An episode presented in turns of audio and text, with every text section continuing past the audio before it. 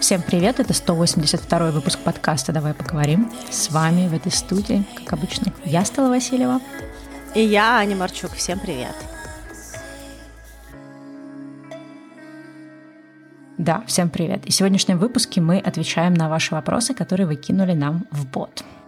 Да, мы раз э, в какое-то время делаем выпуски с вопросами и ответами. Обычно, мне кажется, у нас один или два выпуска в году, поэтому мы стараемся собрать какие-то ваши вопросы для того, чтобы понять, что вам интересно, и сделать какой-то условный блиц, потому что есть какие-то темы, которые мы рады были бы обсудить, но у нас не всегда есть материал, который может быть достаточно длинным для того, чтобы из этого получился целый выпуск. То есть либо нам нечего сказать с точки зрения нашего личного опыта, либо какая-то информация, которая доступна в плане исследования, да, research какой-то материала, у нас она, либо мы не можем ее найти, либо она недостаточно подробная, либо это совсем не тема, которую мы знаем как ресерчить, или мы чувствуем себя достаточно комфортно, чтобы ее обсуждать. Но часто такие темы, они хорошо ложатся в блиц историю, поэтому сегодня мы берем один из блицев, и спасибо всем вам, кто послушал наш выпуск на этой неделе и успел вписаться в выпуск вопросов-ответов. Даже есть некоторые люди, которые написали нам супер милое сообщение о том, что они все время пытаются, но в итоге первый раз, когда у них получилось вписаться в тайминг.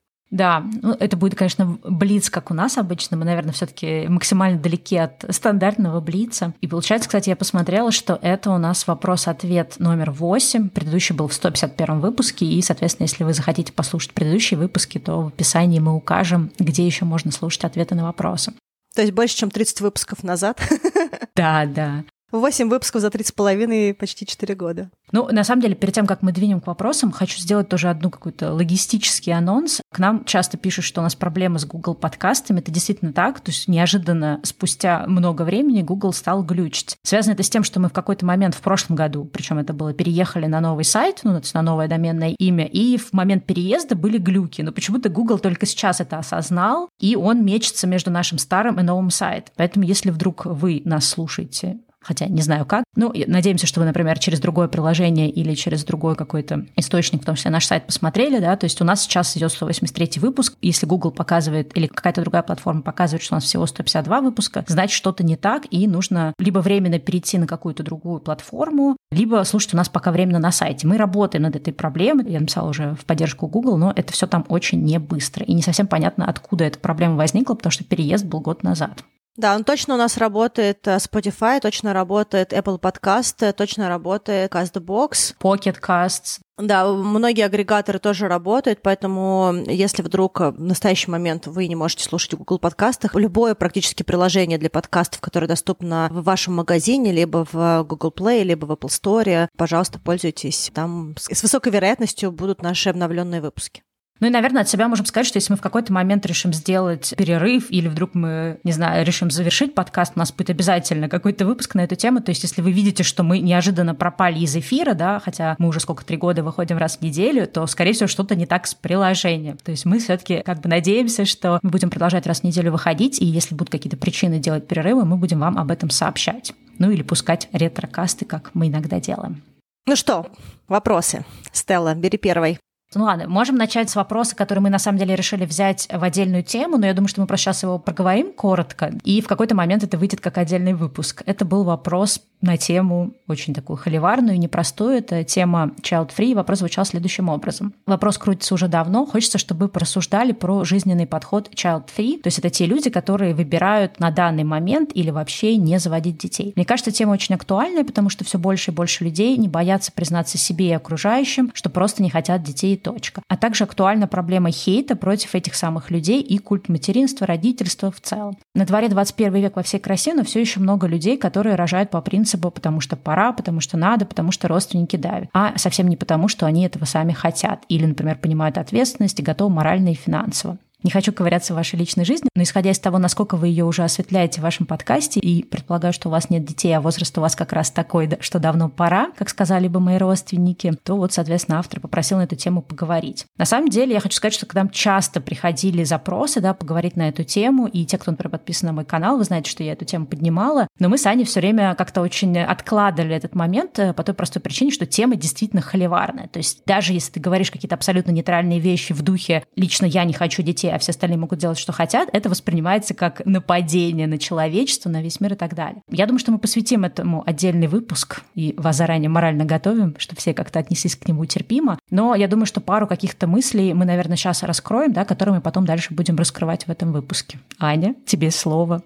Да, но мне слово, я не child-free, то есть в том смысле, что я сейчас, у меня нет детей, да, то есть что делает меня, в принципе, child-free от э, моего бытия, то, что у меня нет ответственности за детей сейчас. Но у меня нет э, намерения их не иметь. Я, в принципе, хочу детей, и в моей какой-то картине идеального мира это трое-четверо детей. А я как ребенок, который вырос большую часть жизни как единственный ребенок в семье, и у меня брат появился уже сильно позже, когда я уже была достаточно взрослым человеком. Я всегда хотела большую семью, и мне хотелось, чтобы у меня были братья, братья и сестры, и частично эти потребности закрывались моими друзьями, какими-то такими где-то, может быть, с зависимыми отношениями с друзьями, таким слиянием с друзьями, да, потому что у меня не было ни братьев, ни сестер. Поэтому мой взгляд на материнство в том, что я хочу детей, я планирую детей, то, что, наверное, для меня немножечко отличается от того, что написала Даша, да, наша слушательница, что типа, давно пора, возраст вроде как подходит, там, торопись, а то не успеешь. Я, наверное, немножечко в другом таймлайне нахожусь в плане того, что у меня нет такой четкой связи между родить и родительство. Да? То есть я считаю, что родитель прежде всего это человек, который растит ребенка, и мне кажется, что ответственность за ребенка она больше про то, чтобы дать ребенку нормальное взросление, да, чтобы как-то отвечать и эмоциональным потребностям, и физическим потребностям, давать возможность для развития ребенка. Для этой задачи не обязательно быть родителем биологическим. Поэтому, когда я буду готова, когда мой календарь придет к тому, что я буду готова иметь детей, я просто буду смотреть, какой у меня будет расклад, да, если я могу биологически родить ребенка, если все будет нормально, и с вынашиванием, то значит это будет биологический ребенок. Если я не смогу или как-то мы по-другому будем э, строить какой-то быт с моим будущим партнером, да, то тогда это будет э, уже какая-то другая история, да, возможно, это будет какой-то ребенок, которому нужны родители, да, то есть ребенок системы, из э, каких-то детских домов или как-то еще по-другому будем это решать. Ну, то есть мне кажется, что сейчас очень много ответственности на женщине, и что вызывает как раз тревогу и вот это вот желание быстрее-быстрее родить, может быть, тоже почему традиционно так какое-то старшее поколение давит, потому что в обществе, мне кажется, очень много зависимости именно биологической, да, что женщина обязана родить, и ее биологический потенциал, у него есть какое-то ограничение, поэтому нужно поторопиться. Да. Мы чуть-чуть подробнее, мне кажется, раскроем это в выпуске, мы его планируем, и мы его готовим, на каком-то моменте он, он появится, я чуть подробнее мою философию готова буду рассказать, но глобально я считаю, что просто нужно перенести фокус, мне кажется, в современном мире с точки родов на точку того, что потом тебе нужно 18, а то и часто больше лет этим ребенком заниматься, учитывать его потребности, его интересы, его в смысле ребенка, да, там неважно, девочка, мальчик. И это гораздо более сложная работа, чем э, конкретно точка родов. И вот на это, мне кажется, нужно обратить внимание. И когда ты так смотришь на родительство, то тогда не так сильно важно, откуда ребенок появился биологически. Важно, что ты потом с ним делаешь, как ты его растишь. Вот такие у меня мысли.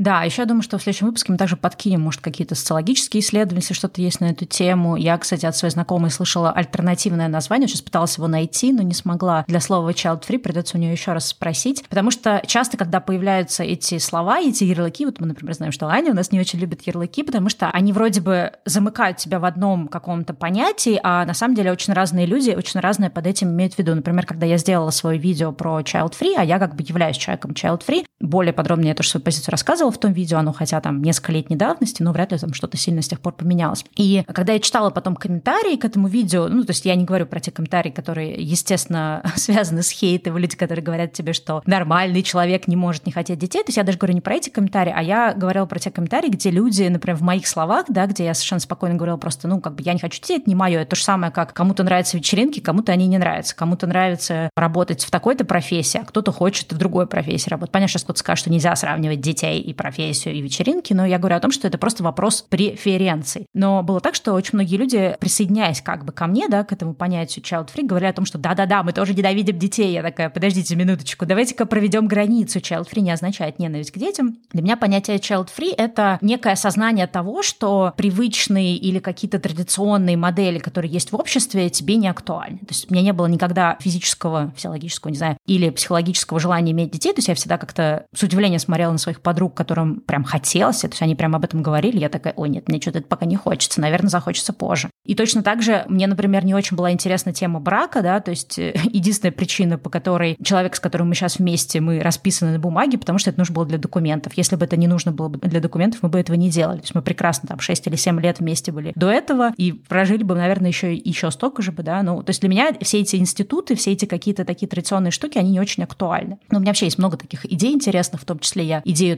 государственной национальности тоже немножко сейчас смотрю как на что-то, что уже себя отжило. Но мы здесь не будем, да, ее поднимать. То есть я вообще, в принципе, на многие вещи смотрю, наверное, не так, как, наверное, среднестатистический человек на это смотрит. И в какой-то момент я смогла себе в этом признаться, то есть понять, что, а, у меня нет физиологического желания иметь детей, и я не вижу, ну, то есть, несмотря на давление общества, родителей и прочее-прочее, эти аргументы, да, которыми давит меня общество, не побеждает меня. Ну, слава богу, что я это как-то для себя нашла, да, хотя в какие-то моменты это давление было сильное. То есть я просто для себя поняла, что если я сейчас последую этому давлению, я буду глубоко несчастным человеком, потому что я не вижу, как это все вписывается в мою жизнь. И идея, которой некоторые мои подруги меня уговаривали, что да ты не переживай, вот когда он родится, все поменяется. Я говорю, я не сомневаюсь, что все поменяется, когда ребенок родится, но я бы не хотела бы приносить нового человека в мир, под идеологией авось оно там все поменяется. И в какой-то момент я просто поняла, что это не вписывается в то, как я вижу жизнь, в то, как я вижу, не знаю, свои отношения с тем человеком, которым вместе. Может быть, если мы бы с ним встретились бы там не в 30 с чем-то лет, а в 20 с чем-то, может быть, мы бы дозрели, да, до того, чтобы нам бы захотелось бы иметь семью больше, чем мы вдвоем. Сейчас нам прекрасно вдвоем. При этом, например, у меня нет какой-то такой вот там ненависти к детям или еще чего-то такое. Это просто что-то, что я не выбираю лично для себя, хотя я не вижу проблем, когда это выбирают другие люди. Ну, unless они, конечно, выбирают а потом, да, за этих детей, допустим, не очень отвечают. И, например, у меня есть какие-то в голове конструкции, да, что если бы нам бы сейчас нужно было бы взять в свою микросемью какого-то второго человека, ну, не знаю, бывают разные жизненные ситуации, что нам нужно было бы какого-нибудь там племянника бы взять и растить его, то мы бы без вообще каких-либо сомнений это сделали. Ну, то есть, если бы такая, да, необходимость бы возникла. То есть, у меня очень такой вот странный, да, казалось бы, подход. Я тоже рассматривала в свое время а, такую вещь, как усыновление удочерения, но потом поняла, что по финансовым и разным другим соображениям в том числе сколько у меня есть силы и терпения во все это вкладывать, да, что, наверное, это, ну, как бы не совсем тот выбор, который я могу совершить, потому что это будет безответственно по отношению к этому человеку. Хотя, конечно, тут кто-то сейчас скажет, что уж лучше хоть так, чем никак. Ну, подводя, короче, мой такой немножко пространный диалог, то есть я для себя в какой-то момент поняла, что это не мое, и дала себе возможность признаться, да, в том, что это не мое. И как раз вот то, что я делала видео у себя на канале, оно скорее посыл был как раз для того, чтобы поддержать тех людей, которые, как и я в свое время, я все время думала, блин, со мной что-то не так, но я не понимаю, все вокруг хотят одного, я хочу другого, имею ли я право хотеть другого? И в какой-то момент я себе это право дала, и мне сейчас совершенно комфортно и прекрасно своим выбором, и мне сейчас сколько, 42 года, очень многие люди говорят о том, что ты обязательно пожалеешь. Ну, возможно, в 50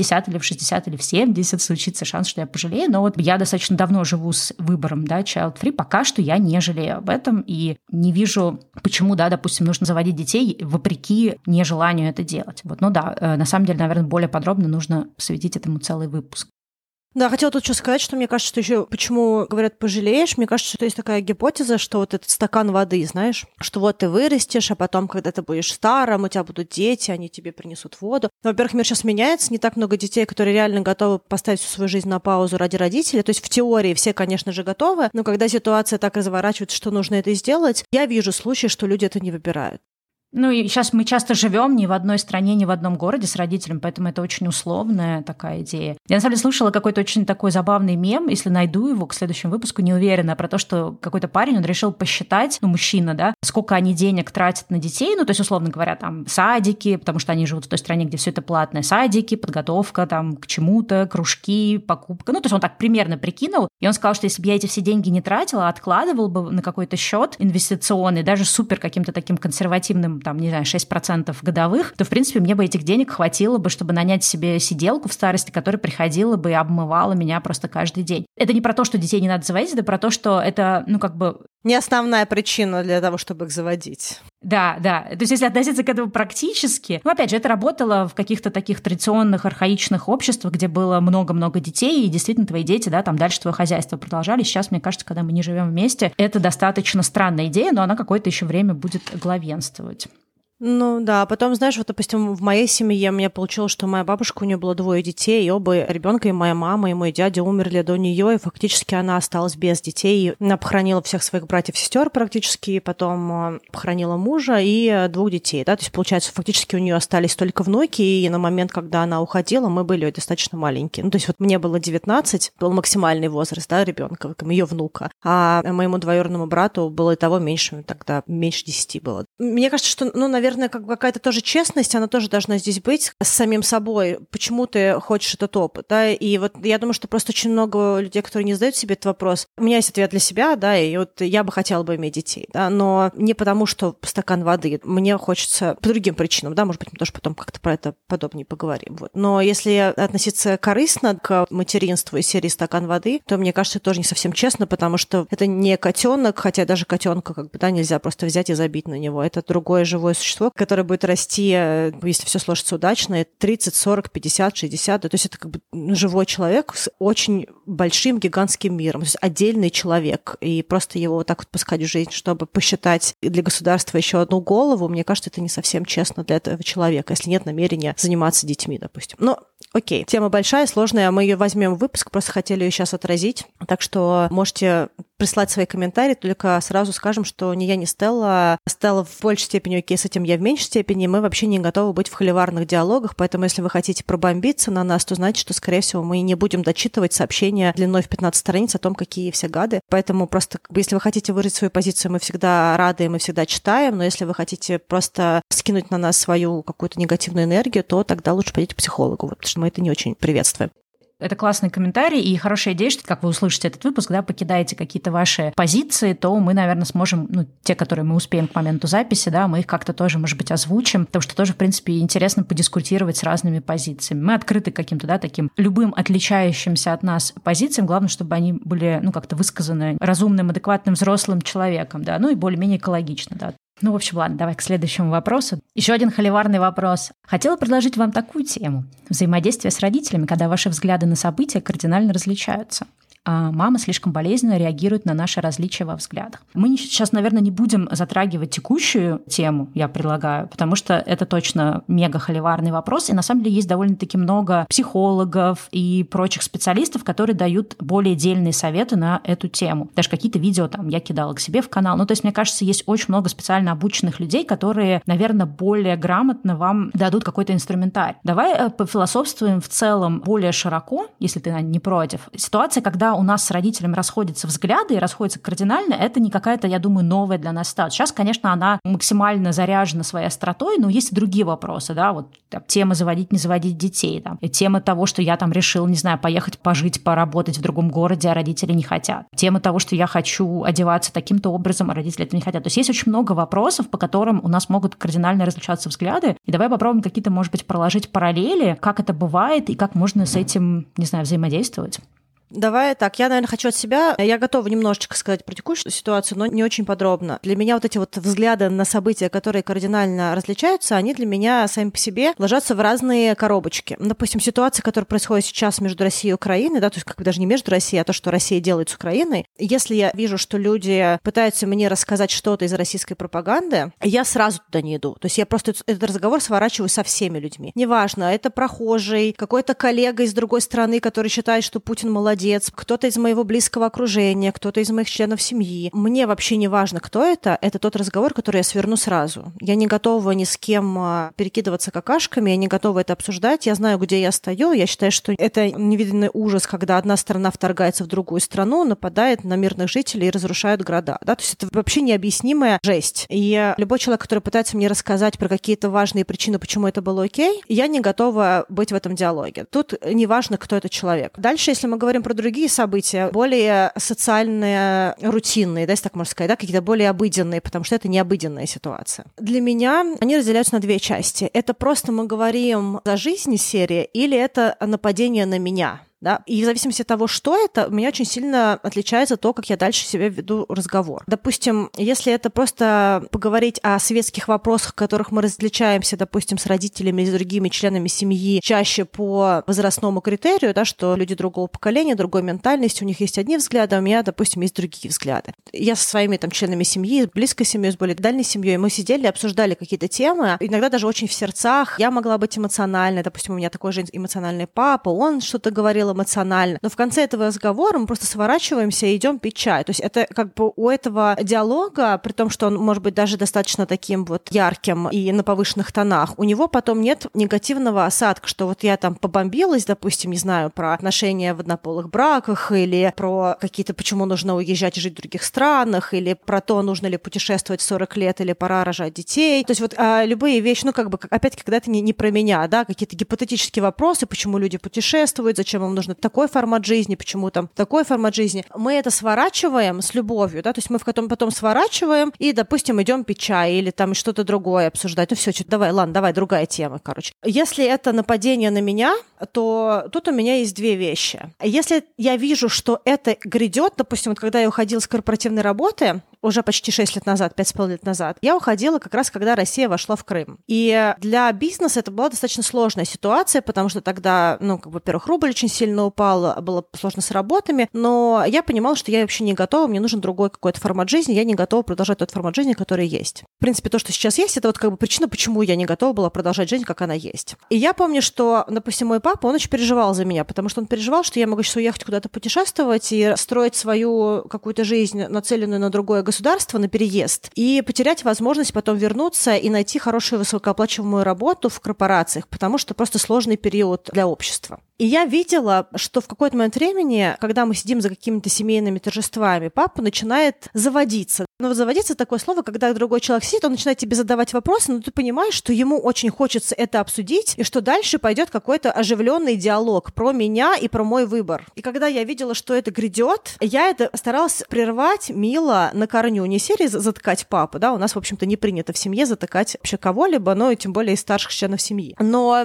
я сразу такая, ну, папульчик, слушай, давай, наверное, не будем будем сейчас про это говорить, выдавай туда-то, туда-то. То есть вот моя задача была срулить с этой темы в другую тему, потому что я понимала, что мы хорошо из этой ситуации не выйдем. То есть это, будет какой-то срач, какая-то оживленная история, которая потом оставит очень болезненный след. Это одна история. Если я уже внутри этого конфликта, и я знаю, что на меня нападают, то это уже ситуация, при которой, как бы я не любила членов своей семьи, я провожу очень четкую границу, да, то есть я себя защищаю, да, то есть я говорю, что нет, мы туда не идем. Иногда я могу сказать что-то эмоциональное, как бы, что мне это неприятно, непонятно, я не хочу это слышать, почему вообще я должна это слушать. То есть как бы моя задача здесь прерваться. То есть никакое нападение, никакого члена семьи для меня не окей. Да? То есть вот я не знаю, сколько я ответила на вопрос, как, как взаимодействие с родителями, но для меня эта история, вот она очень многогранна. Если я могу прервать любой конфликт с родителями, где каким-то образом комментируются мои взгляды на жизнь или какой-то мой выбор, который я делаю, я его прерву до того, как мы не вошли в конфликт. Если я уже потеряла эту возможность, и мы уже в конфликте, то я буду говорить максимально максимально уважительно, пока у меня хватает энергии. Потом, если я, конечно, уже перешла на эмоции, то я просто уже буду защищаться достаточно эмоционально.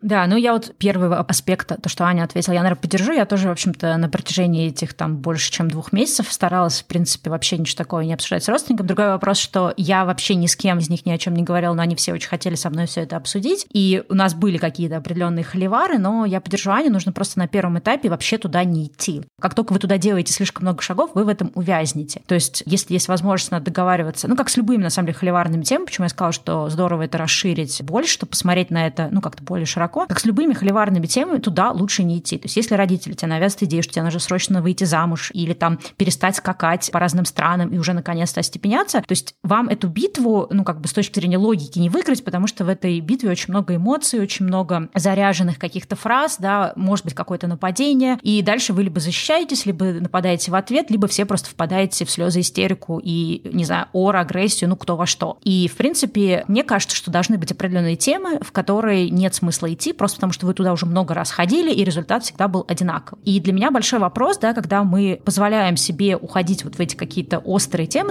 там, с родителями, родственниками, даже это может быть и с друзьями, в принципе, это вопрос, как бы, который я сама себе говорю каждый раз, а какая цель вообще? То есть, э, что я преследую этим разговором? Если я инфантильно надеюсь, что, поговорив, я смогу переубедить родителей, или я им объясню, в чем прикол child-free, или почему какой-то президент делает что-то плохое, или почему не надо смотреть телевизор. То есть, если я искренне верю, что я смогу это сделать, то мне кажется, это немножко инфантильная позиция. То есть, надо понимать, что помимо того, что все люди имеют право на свое мнение, независимо от того, хорошее оно, плохое, умное, неумное, классное, дурацкое, но так или иначе все люди имеют право на свое мнение. И точно так же, как наши там родственники, родители не должны навязывать нам свое мнение, точно так же, в общем-то, мы не очень-то имеем право им навязывать свое мнение. И идеальная картинка, которая почти никогда не бывает, да, когда мы можем остаться при своем мнении и уважать различные мнения. То, что вот мы с Аней часто в подкасте говорим о том, что у нас есть вопросы, по которым у нас разные мнения, но мы используем вот эту великую фразу «let's agree to disagree». Давай договоримся о том, что у нас разные точки зрения. Мы можем время от времени делать какой-то тачдаун, да, по каким-то темам перехлестываться и немножко на эти темы дебатировать, но то, что, например, происходит у нас с Аней в отношениях, это то же самое, что она описала да, в своих семейных, что потом мы расходимся и вместе пьем чай, потому что мы изначально договорились о том, что у нас очень разные позиции, и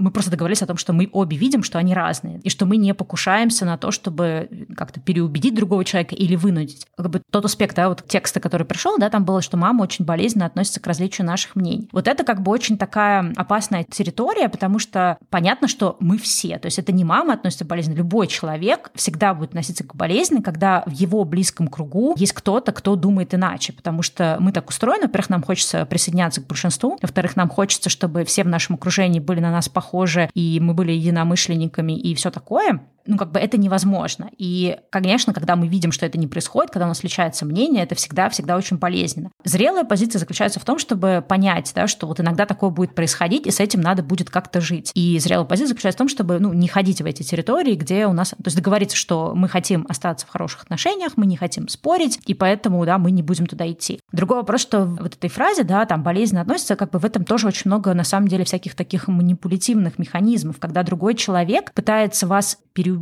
примкнуть к его мнению, не потому что, да, его мнение верно, или потому что он говорит вам откровенно, я бы хотела, чтобы ты думал, как я, а потому что он каким-то образом сигнализирует вам о том, что ваше другое мнение делает этому человеку больно. И это некая такая манипуляция, это чувство вины и так далее. К сожалению, единственный способ взаимодействия, который здесь работает, я не помню, в каком мы выпуске это упоминали, это вот метод заезженной пластинки. Личные границы. Личные границы, да. Это метод заезженной пластинки, когда вы просто без каких-то таких вот сильных эмоций, очень, с одной стороны, тепло, но при этом как-то так вот зрело и мудро повторяете одну и ту же фразу. В данном случае фраза звучит следующим образом. Дорогой родитель, мама, папа, кто это там, или родственник, да, я очень хочу, чтобы мы сохранили отношения, я тебя люблю, ценю, уважаю, там, нужно подчеркнуть. Я не хочу ругаться из-за этого, я понимаю, что у нас очень разные мнения, и это очень сложно, когда мнения разные, но мне кажется, что наши отношения важнее, поэтому давай, пожалуйста, дорогой родитель, просто не будем на эту тему говорить. И это фраза, которая должна просто повторяться. То есть как только вас затягивают в любую дискуссию, вы закончите плохо. Если вы просто эту фразу повторяете, да, что вот я тебя люблю,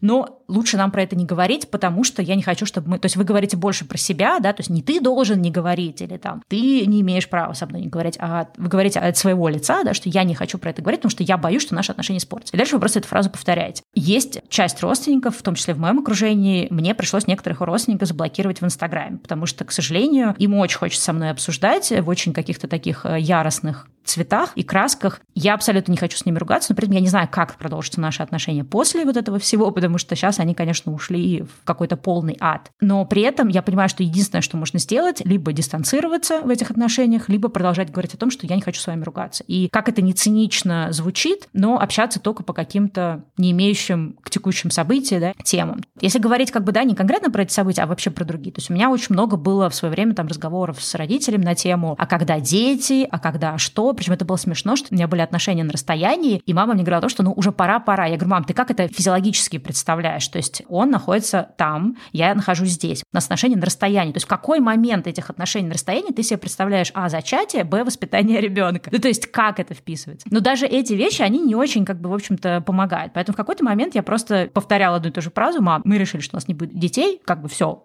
Дальше говорить нечего. То же самое там. Я знаю, что тебе не нравится, как я одеваюсь, мне нравится, как я одеваюсь, это то, как я буду одеваться. Все. И дальше как бы никакие дискуссии не имеют смысла. Имеет смысл просто прокладывание вот этих личных границ, как-то заявление своей позиции, желательно не в какой-то насильственной форме, тут тоже отсылочка к выпуску про ненасильственное общение, да, то есть это нужно учиться делать ненасильственно, чтобы это не разжигало еще больше, да, каких-то споров и дебатов, а как бы показывало, что вы совершенно спокойно проговариваете свою позицию. Не потому, что вы хотите на кого-то в ответ напасть, а потому, что вы как раз хотите избежать возможного конфликта в отношениях.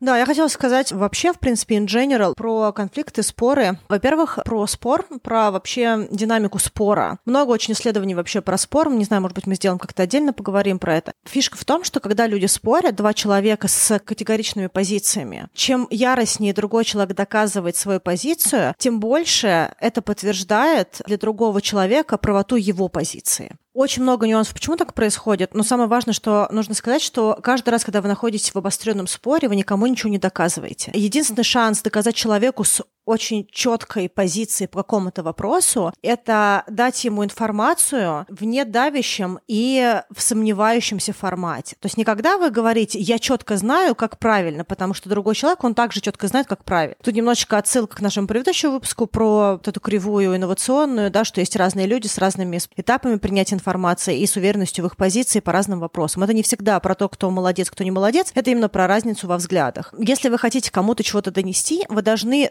дать дать человеку контент и дать ему возможность этот контент рассмотреть. То есть это информация, когда вы говорите, слушай, ну окей, я понимаю, что у тебя есть своя позиция, я не буду настаивать на том, что твоя позиция какая-то какая-то, у тебя есть причина, почему ты так считаешь. Могу тебе сказать, что вот какие-то такие вот вещи интересные, может быть, ты захочешь их посмотреть. То есть когда вы даете человеку информацию не категорично, то есть когда вы просто ему преподносите ее, чтобы он мог о ней подумать. Он может о ней подумать, но он также может о ней не подумать. Но если вы даете свою позицию категорично, то он точно о ней не подумает. Да? То есть это хотя бы какой-то шанс, чтобы эту информацию как-то sink in. Когда вы говорите, что ваша позиция верная, а его нет, вы ему другими словами говорите, ты лох, который не понимает, как правильно жить. А я такой молодец, пришел, сейчас тебе расскажу. Но в этой позиции никто ничего не готов воспринимать. Я думаю, что вы тоже так же не готовы, если вам другой человек сказал, что ты вообще ничего не понимаешь, вот правда на самом деле, а ты там какашка, и ты ничего не понимаешь. Вот. А когда вы говорите, я уважаю твою позицию, и она базируется на каких-то доводах, которые ты получаешь. Не этими словами, да, а что вы эмоционально передаете, когда вы даете информацию не категорично. Вы показываете свое уважение к другому человеку и к его мнению. И когда вы делитесь каким-то куском информации, вы просто ему говорите, что есть еще вот это, чтобы он эту информацию хотя бы как-то мог осознать. Я, кстати, сюда, наверное, докину видео. Оно, кстати, будет на актуальную тему. У Максима, по-моему, Каца, я не на днях смотрела классное видео про то, как побеждать в этих политических спорах и прочее. И там он говорит как раз, да, вот примерно то же самое, что говорит Аня, только он с другой как бы подачи к этому идет, что когда вы спорите с тем, кто кардинально против, это бесполезно. Он рассказывал это на примере всяких, когда вот делают предвыборные какие-то кампании, да, когда с людьми разговаривают на улице на тему там разных этих вот предвыборных всяких штук, то есть не разговаривают с теми, кто в корне против твоего кандидата и очень сильно поддерживает другого кандидата, да, то есть ты начинаешь разговор с теми, кто присоединяется, кто сомневается и так далее. Я кину это видео в описании, посмотрите его, оно очень интересно вот в контексте тоже этих событий, что вы еще можете вести разговор с теми, кто плюс-минус с вами на одной стороне, но если человек кардинально против, то есть вот ваша позиция, его позиция, это две полярные позиции, нет никакого возможности вести диалог, чтобы этот диалог был хоть сколько-нибудь продуктивным. И мне вот это видео тоже показалось очень интересным.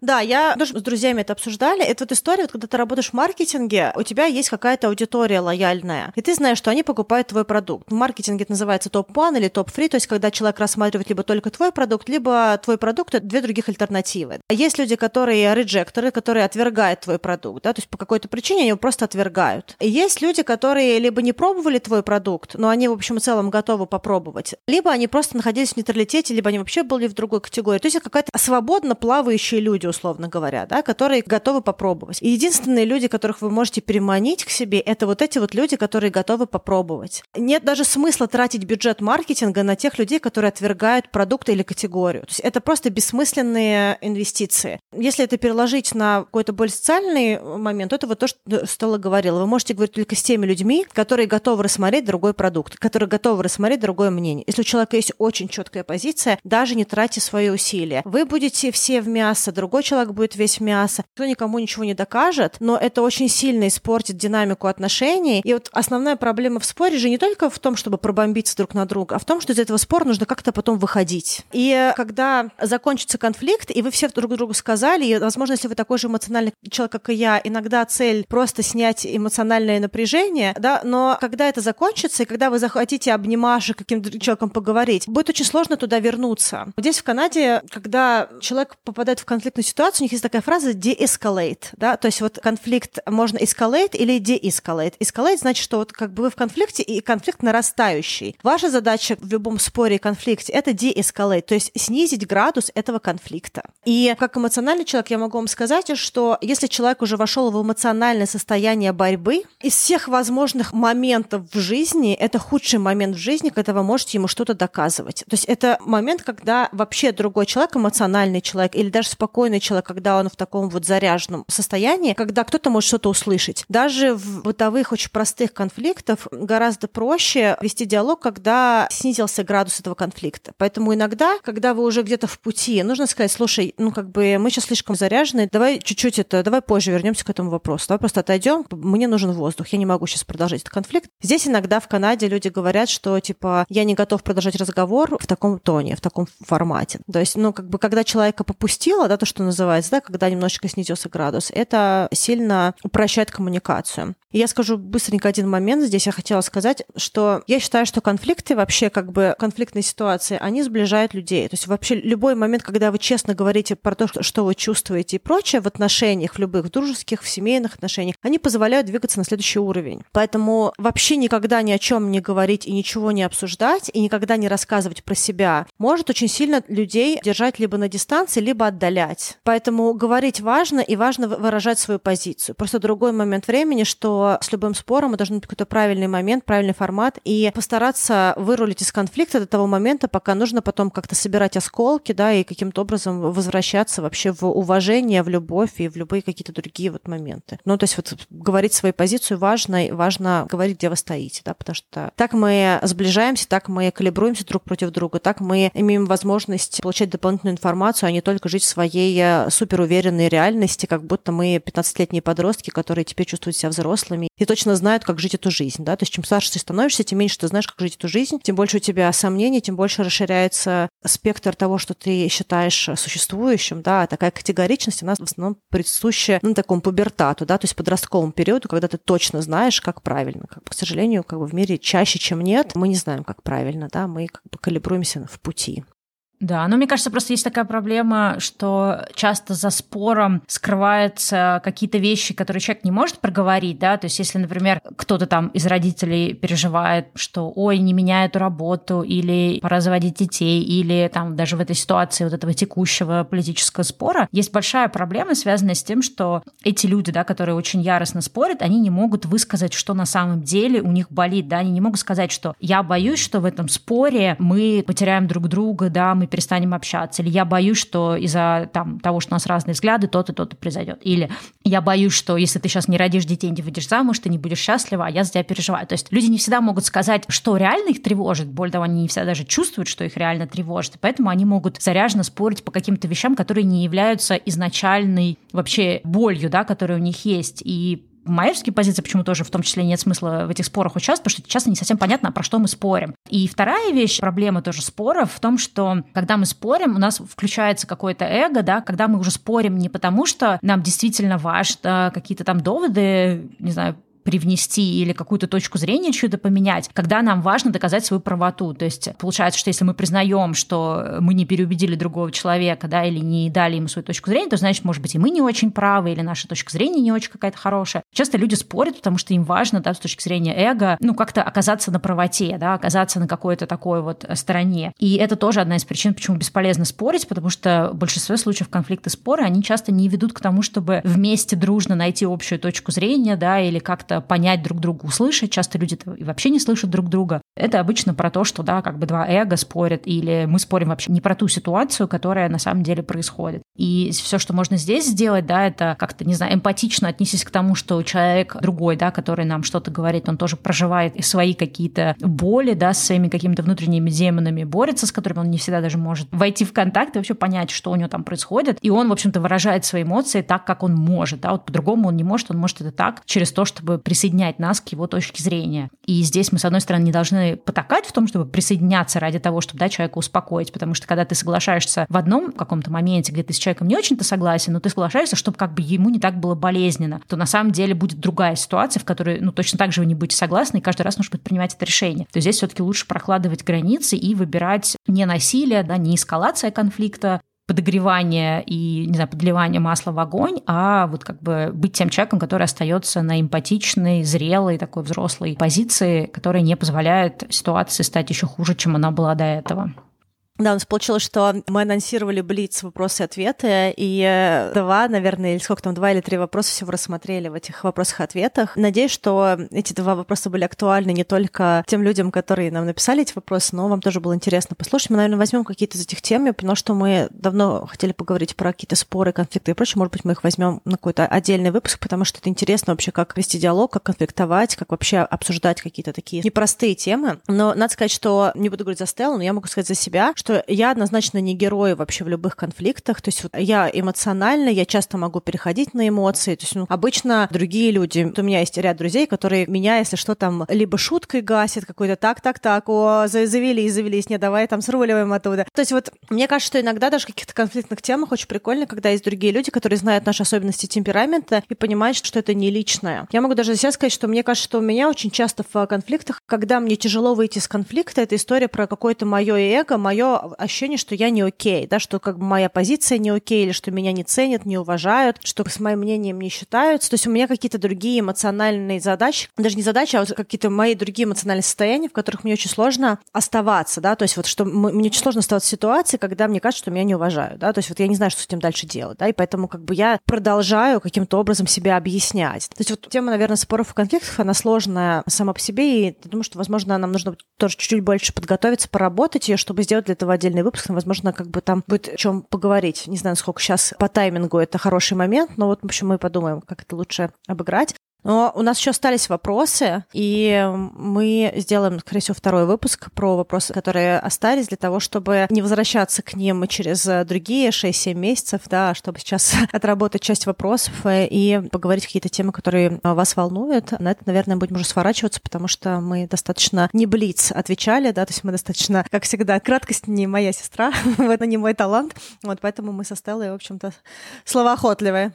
Да, две темы за выпуск, видимо, в нашем формате это Блиц. Да, мы тогда продолжим отвечать на вопросы в следующем выпуске, поэтому если вы свой ответ не услышали, то он будет через неделю. А этот выпуск мы заканчиваем. Желаем всем хорошей недели и, насколько это возможно, неконфликтных коммуникаций с родными, близкими, друзьями и прочим. Да. Всегда хорошо сказать другим людям, что вы их цените и любите, вне зависимости от того, как развивается конфликт, потому что иногда цель другого человека — это именно быть уверенным, что его все еще любят. Поэтому, в общем, так или иначе, в всех сложных ситуациях не забывайте говорить людям, что вы их любите. Вот. Хорошей недели. Всем пока. Да, всем пока.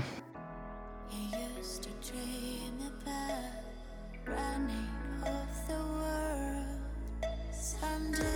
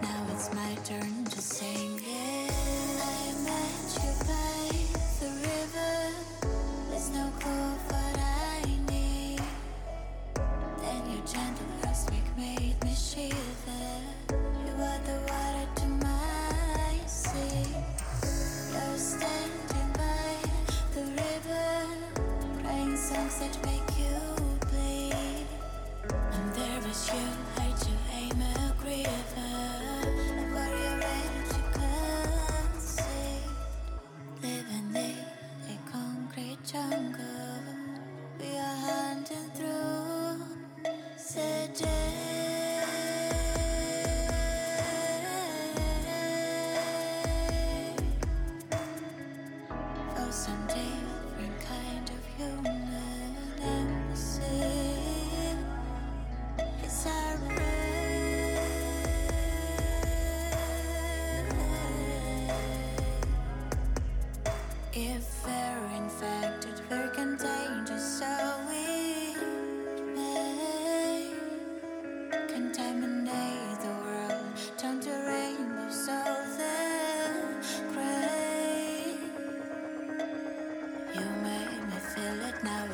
Turn to sing